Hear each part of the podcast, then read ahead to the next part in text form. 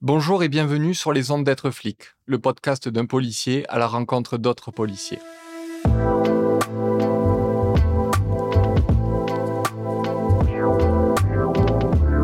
Dans cette série, je vous amène découvrir l'histoire intime de ces flics que vous croisez en bas de chez vous à toute heure. Au micro d'Emmanuel, avec le soutien de la MGP, la mutuelle des forces de sécurité, vous allez entendre ces policières et policiers, de tout grade, de tous horizons, celles et ceux que vous appelez au 17, celles et ceux dont la vocation est de vous protéger. Bonne écoute.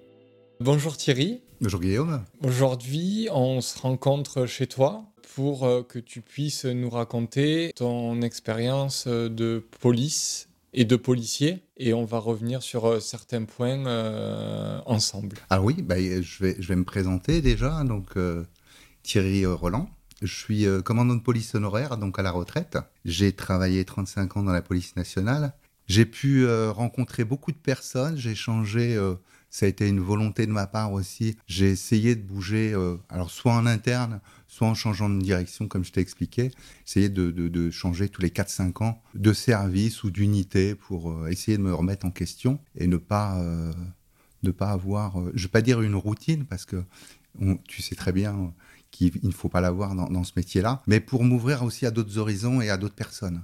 Et au travers des situations que tu as pu rencontrer euh, vis-à-vis euh, euh, des victimes ou même des auteurs, puisque en tant que policier, on est aussi amené à, être en face d'auteurs et d'interagir avec eux. Peut-être revenir sur toi une expérience qui a été marquante pour toi dans ta carrière de policier et qui aujourd'hui fait le policier que, que tu es aujourd'hui? Alors le policier que je suis, peut-être pas, mais en tout cas oui, il y a une affaire qui qui m'a marqué, qui me marque encore et qui me marquera à vie. Comme je te disais tout à l'heure, j'ai fait le métier de policier pour aider les gens, pour sauver des gens. Et, là, moi, cette affaire-là, elle me, touche plus particulièrement parce que ça touche un enfant. C'est, je suis en, brigade anticriminalité à, à, Saint-Denis, début des années 90, et, un soir, un début de soirée, on est, euh, appelé euh, dans le centre-ville de Saint-Denis pour, euh, un enlèvement d'enfant. Un, véritable enlèvement d'enfant, là, d'une personne inconnu. Il y a des, il y a des témoins, enfin, c'est des enfants dont, son frère.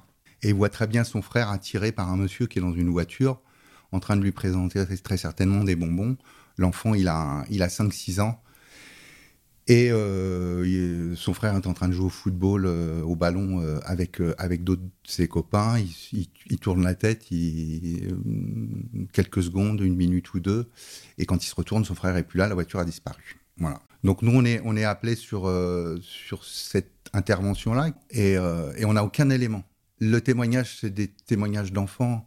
Et on sait en tant que policier déjà que le témoignage, même quand c'est un adulte, il peut parfois être euh, différent de, la réalité. On peut interpréter des choses. Et là, en l'occurrence, on a des éléments et on, s'aperçoit après, après, après la finalité de cette affaire que je suis en train de raconter que les informations qu'on a au départ que les enfants nous donnent, en fait, euh, elles n'ont rien à voir du tout, entre autres sur la couleur du, véhicule, qui n'ont rien à voir avec, euh, avec le, véhicule de, l'auteur. Donc voilà, là on part, on est en contact avec les parents, euh, on rencontre, on, et on commence à patrouiller, en fait, on patrouille plusieurs heures toute la nuit. c'est, on est à Saint-Denis, le, la personne, l'auteur, a pu partir n'importe où. Il a pu partir sur Paris, il a pu partir en province, il a pu partir. On n'a pas de vidéo comme on peut avoir maintenant non plus. Hein où on peut identifier euh, via la, la, vidéo euh, urbaine euh, un véhicule. Enfin voilà, on n'a aucun moyen de tracer, on n'a pas de témoin. Donc c'est le, le, le, enfin, et le flair de policier et la ténacité pour qui fait qu'on fait ce métier-là. on veut absolument le retrouver, mais on sait que notre notre chance est très faible. Ce qu'il faut savoir, c'est qu'à cette époque-là, le Stade de France, la Coupe du Monde 98, là on est début des années 90, euh, la plaine Saint-Denis, c'est un chantier immense. Ben, il y a le stade déjà, le Stade de France qui est en construction. Il y a plein d'entreprises. Enfin, il y a, des chantiers de partout. Donc il y a, beaucoup d'endroits où, il y a personne. Il y a des, bâtiments vides. Il euh, il y a des endroits, c'est des terrains vagues on se fixe sur ces endroits-là. Je sais pas. Après, c'est notre instinct de policier qui lui dit, bah, peut-être qu'il a été dans un endroit tranquille. S'il l'a enlevé sur Saint-Denis, peut-être qu'il est de Saint-Denis ou des alentours. Il va peut-être essayer d'aller dans un endroit tranquille. Donc, on fait tous ces endroits-là, hein, tous les endroits qu'on connaît. Et euh, il doit être une ou deux heures du matin et on arrive dans, dans un de ces chantiers qui est sur la plaine Saint-Denis. Euh, pas loin de la rue du Landy, à, à 200 mètres du Stade de France actuel. Hein. Et on voit une voiture stationnée dans, dans le fond d'une cour d'un bâtiment qui est en construction avec, bah, avec avec tout ce qu'il peut y avoir quand, il y a un chantier, avec des, des engins de chantier, avec euh, des, des, immondices, avec, euh, entre autres, une, une grande benne à ordures.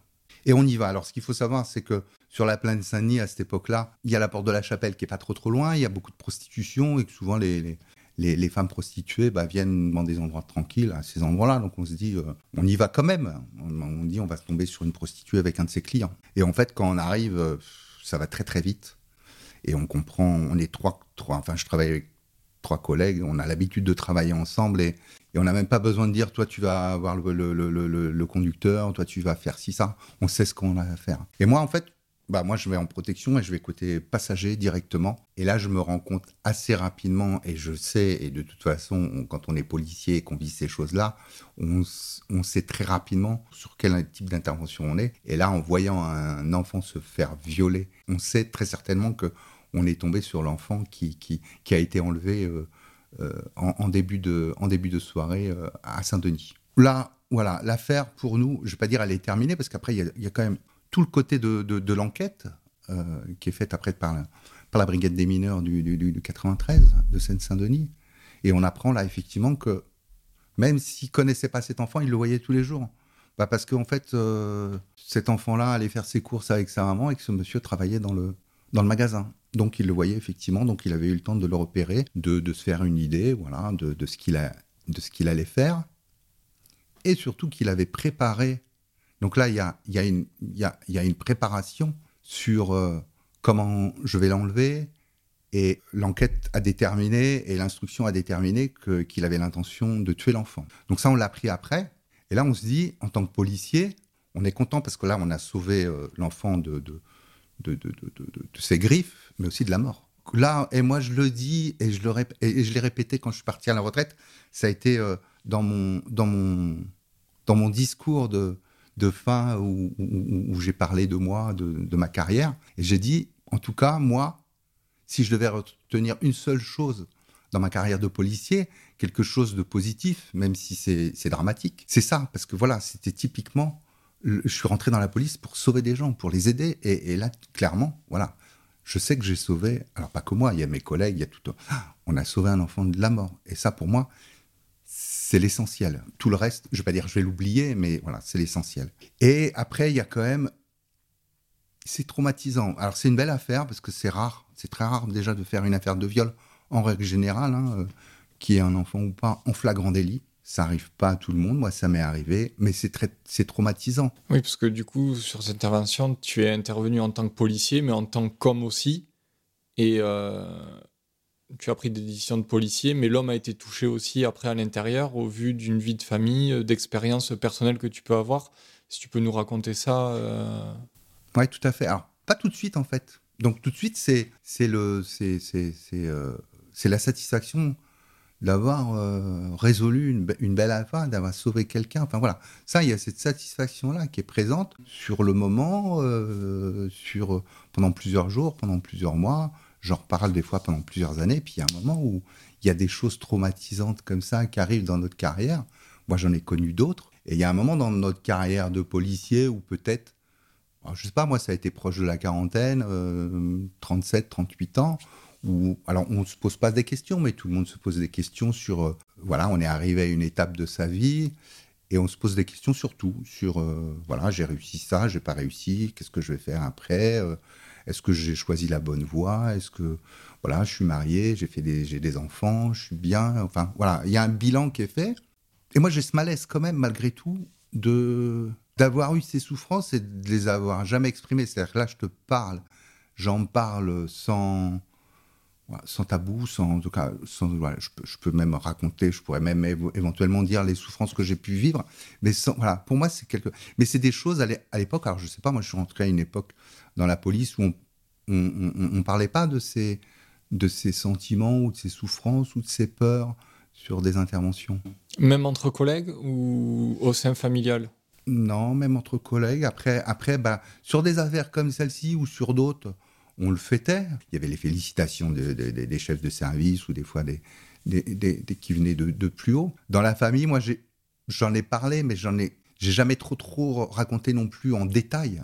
Ton conjoint ou ta conjointe, tu peux pas non plus la, la, la, faire euh, lui, lui dire tout ce que tu fais parce que après c'est un stress aussi pour la personne de savoir qu'il y a quand même euh, y a un danger il y a, y a, voilà il y a des situations dans lesquelles parfois où, où on se met en danger où on est en danger euh, du fait de l'intervention voilà donc il y a des choses qu'on raconte pas spécialement tu les racontes plus tard et moi je les raconté beaucoup plus tard mais c'était un peu tard en tout cas ce que j'estime. C'est-à-dire qu'il faut exprimer ces choses-là. C'est-à-dire que maintenant, dans la police, on a quand même euh, on, a cette approche où euh, on sait que quand on vit quelque chose, une intervention violente, une situation violente, il faut s'exprimer après. Alors que ce soit devant un psychologue, euh, c'est bien, mais en fait, il faut, il faut dire ce qu'on a ressenti. Il ne faut pas avoir peur de le dire. Parce que moi, j'en ai, moi, j'en ai souffert. Cette affaire-là, j'en ai très peu parlé en dehors de mes collègues, mais c'était plus d'un point de vue professionnel. Et je me suis rendu compte, donc comme je te disais tout à l'heure, qu'il y, a un âge où on commence à, faire un, bilan sur sa propre vie. Et euh, je ressentais des malaises, en tout cas sur certaines interventions que j'avais pu vivre.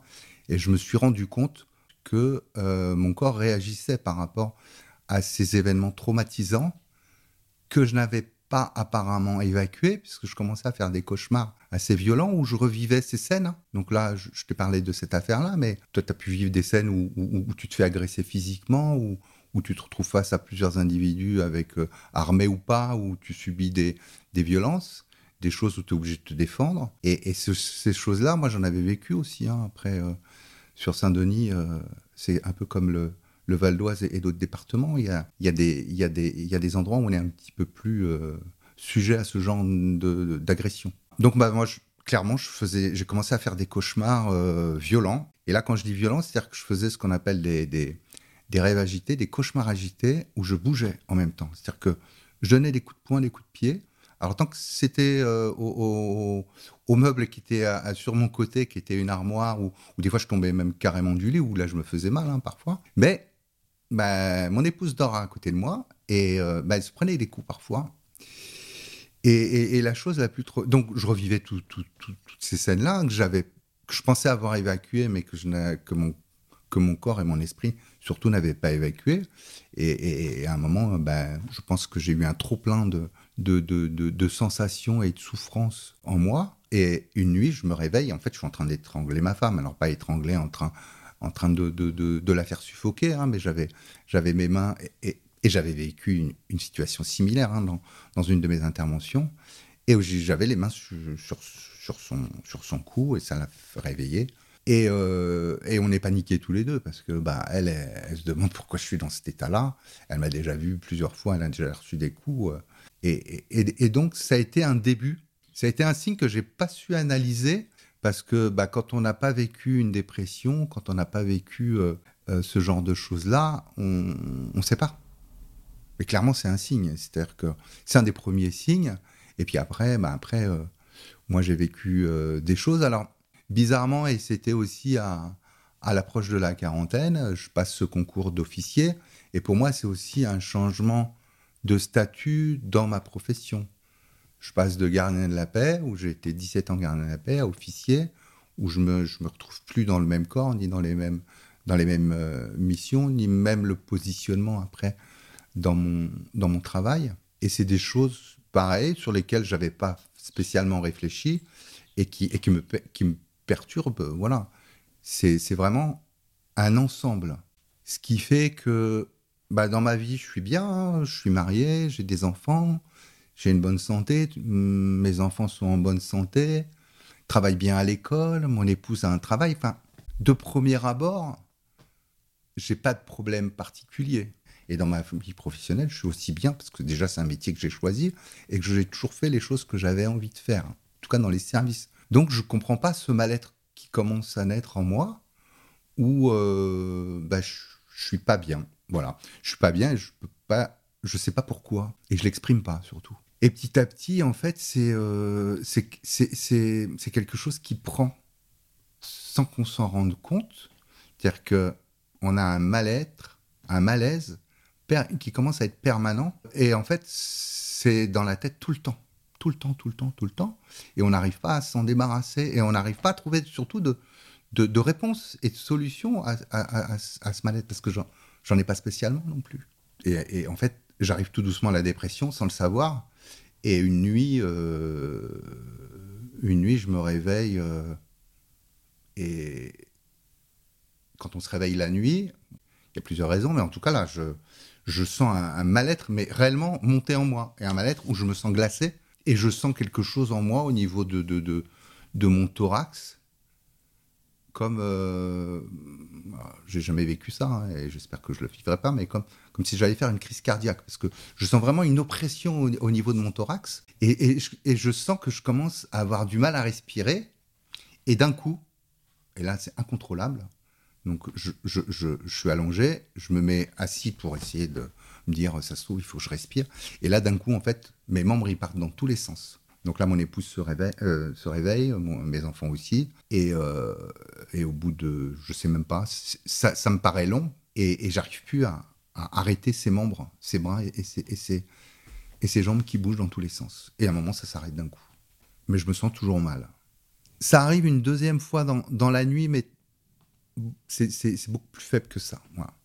Donc euh, je, suis moins inquiet, mais il y a toujours voilà, cette sensation vraiment de malaise. Donc bah, le lendemain, on appelle SOS euh, médecin et il y a un médecin qui vient. Je m'en rappellerai toujours parce que ce médecin-là, il, est très, euh, très attentionné. Enfin, en tout cas, il fait attention parce qu'il sait dans quel état. je lui raconte ce que j'ai vécu et puis, et puis je, commence un petit peu à, à lui raconter ce que je vis, en tout cas en interne de ce que je revis moi. Et il me dit, bah monsieur, euh, il me dit clairement, il me dit, vous êtes en dépression. Vous faites une dépression. C'est une dépression. Donc il va falloir, euh, il va falloir vous soigner. Voilà, donc ça, ça a été vraiment le, début 2000, 2003. Euh, voilà, c'était le début de ma dépression. Cette dépression, elle a duré 10 ans. Alors pas 10 ans, pas 10 ans, j'ai pas été en dépression pendant 10 ans. J'ai eu des phases dépressives. Là, la première, elle a duré quand même presque deux ans, deux ans et demi. Donc ça a été dix ans de phases dépressives, de, moments où j'étais mieux, où j'étais pas, j'étais pas sous traitement.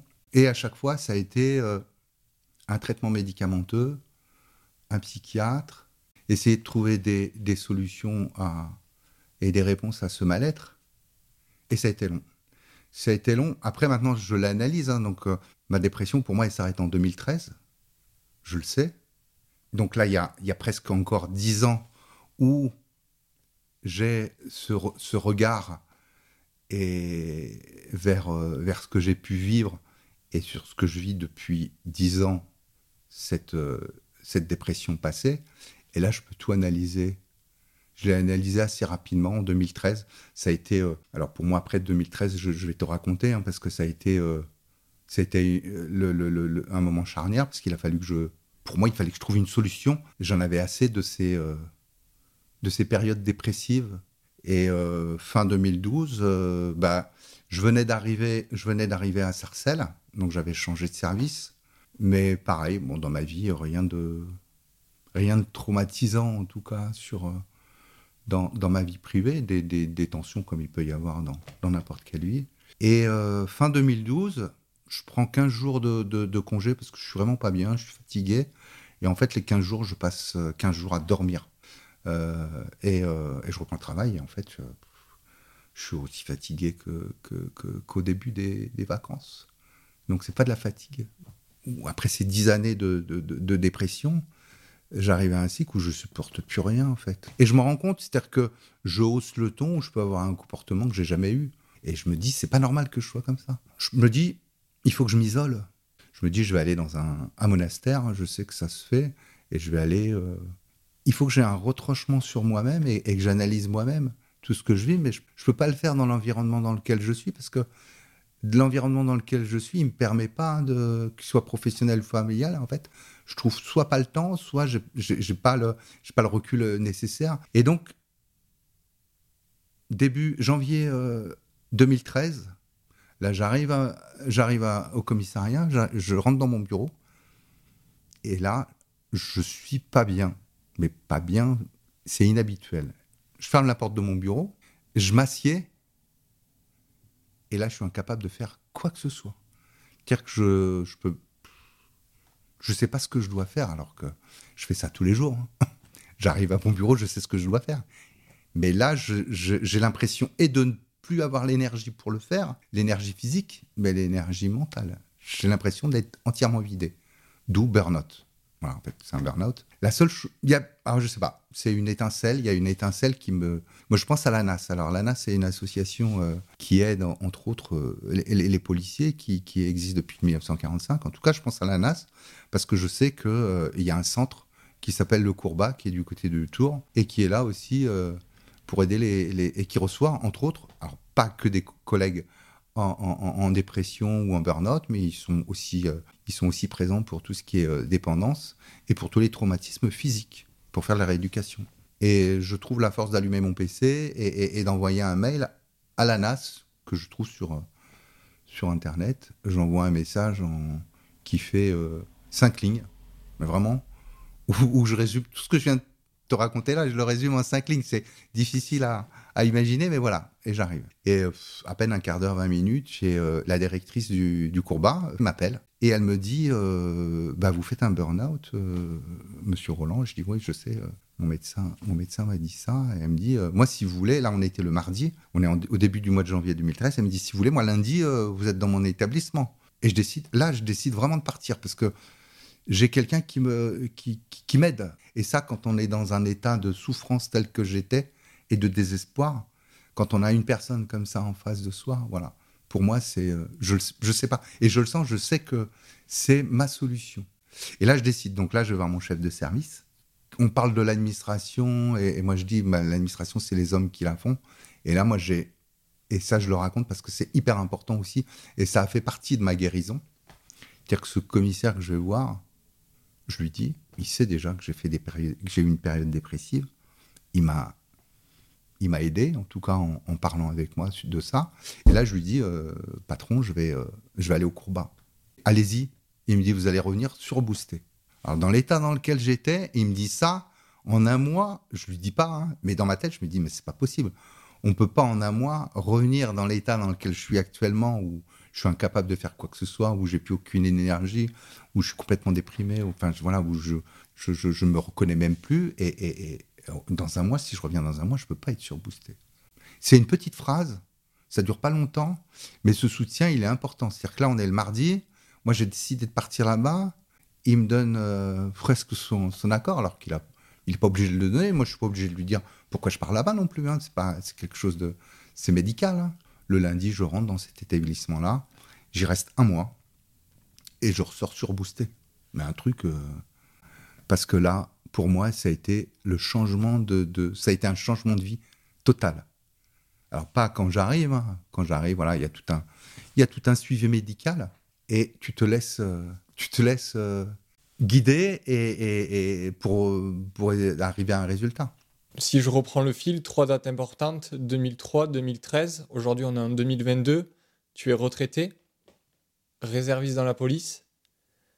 Me vient une question est-ce qu'on quitte réellement son uniforme ou est-ce qu'on le conserve, même à la retraite? Alors l'uniforme, je l'ai hein, toujours, il est dans un carton. Mais en tout, cas, moi, je reste policier.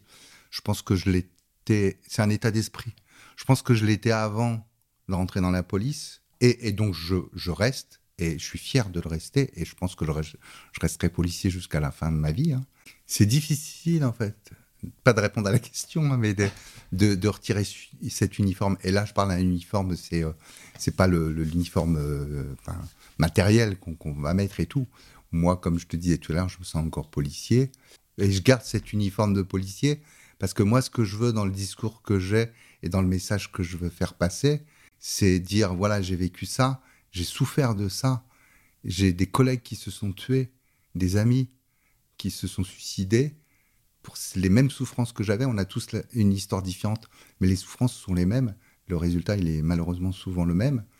Mais moi, je veux garder cet uniforme pour continuer à véhiculer le message que j'ai là, que je te, que je te donne, et, et pour aider les collègues, leur dire, les collègues ou d'autres, hein, là je parle de policiers, mais ça peut être d'autres personnes, j'ai des d'autres personnes qui n'étaient pas policiers, qui étaient dans la même situation que moi. Mais en tout cas, leur dire, il y a un espoir, vous voyez Moi, j'ai vécu ça.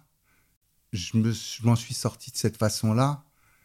Il faut qu'il y ait l'espoir parce que c'est quelque chose. Il y a, y a une fin. Et c'est pas la fin. La fin, c'est pas la mort. La fin, c'est l'espoir et, pouvoir revivre. Et, et, moi, je le dis, et là, ça peut peut-être être mon, mon, mot de fin, mais en tout cas, moi, j'ai une propre, ma philosophie de vie maintenant qui est totalement différente. Je le vis bien. Et sa carrière, même si on l'a fait comme moi je l'ai fait avec passion, il y a un moment, il faut essayer d'avoir un équilibre parce qu'on peut être rapidement débordé par ses propres émotions, hein, mais aussi par son propre investissement qu'on peut avoir dans son travail et se dire attention, là je déborde un peu et c'est ce qui m'est arrivé. Et là j'ai des réactions qui sont pas normales et c'est ce métier malheureusement parfois qui peut m'amener à ça. Mais c'est le métier parce qu'on vit ces choses difficiles qui m'ont amené à vivre comme ça. Voilà, donc euh, voilà, je garde cet uniforme. Il est peut-être toujours dans mon carton, mais je l'ai, euh, je l'ai voilà en tête au moins pour ça, pour euh, pour dire que la vie c'est le principal et que le principal aussi c'est c'est la vie et sa vie, la vie avec les personnes qu'on aime et, et qu'on veut garder vous quittez les ondes d'être flic. Retrouvez-nous sur les réseaux sociaux et abonnez-vous en attendant les prochains épisodes.